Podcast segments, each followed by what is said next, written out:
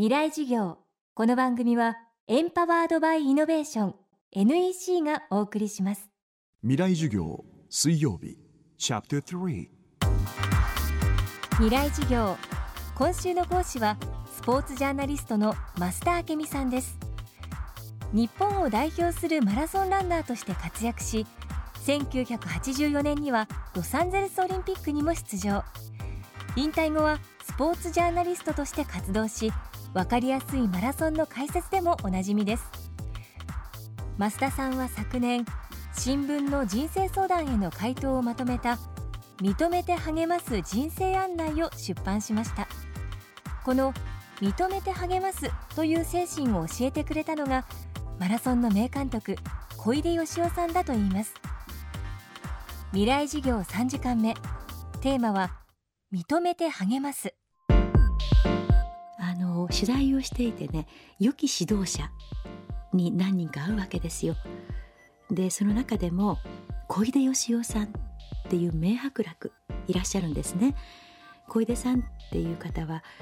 有森裕子さんや高橋直子さんっていうまあ自分が育てる選手たちがみんなオリンピックでメダルを取る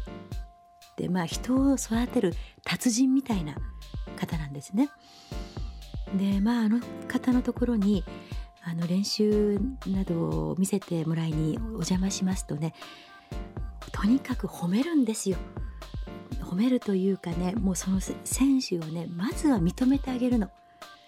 なんとかさん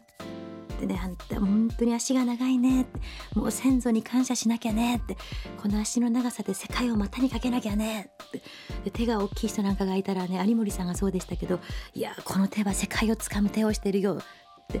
なんかこうねその褒めっぷりっていうのも見事なんですよ。そうすると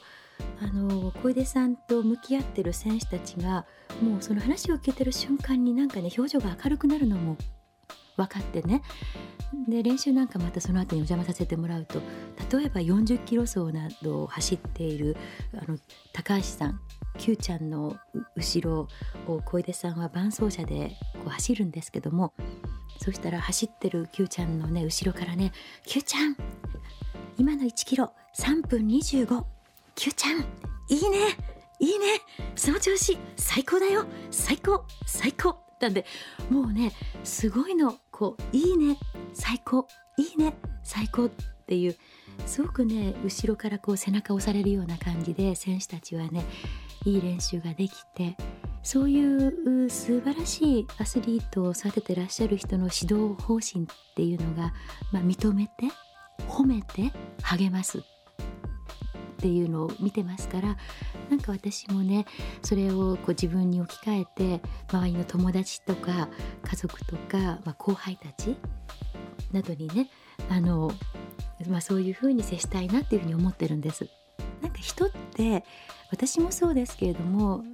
あのなんていうのかしら認め人が認めてくれるとあまり自己主張ってしなくなるんですよ。私若い時ってもう自己主張のすごい嫌な人間だったの。ではなんか私嫌われてるのかななんて思いながらでも大人になって気づいたことっていうのは認めてもらったら近くにいる人に今は私は夫ですけど夫が認めてくれてるからあもういいんだってだからもうあんまり自己主張しなくてもいいんだみたいなだから周りにいる方を認めてあげるようなそういうようなこう空気がね広がっていくとねすごくね優しくなると思うんですよ。でそういう時ってチームで何かやっても学校で何かやっても競技であっても良いそういう認め合える空気ができてくると一人一人がね良い結果を生むことにつながっていくと思うので私はこの「認めて励ます」っていう言葉は小出義雄さんから教わって認め小出さんの場合には認めて褒めて励ます、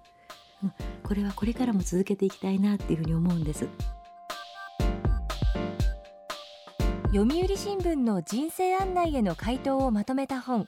増田明美さんの認めて励ます人生案内は日本評論者から発売中です。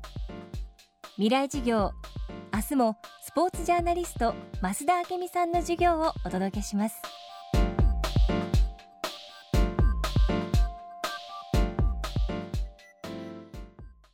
で結局何を言いたいんだね？社長プレゼンでスキルアップの必要性を感じたら NEC のビジネス情報サイト「ウィズダムにアクセス。効果的なプレゼンツールのダウンロードから自分に自信をつける方法まで役立つ情報満載「ウィズダムで検索。NEC 未来事業。この番組はエンパワードバイイノベーション NEC がお送りしました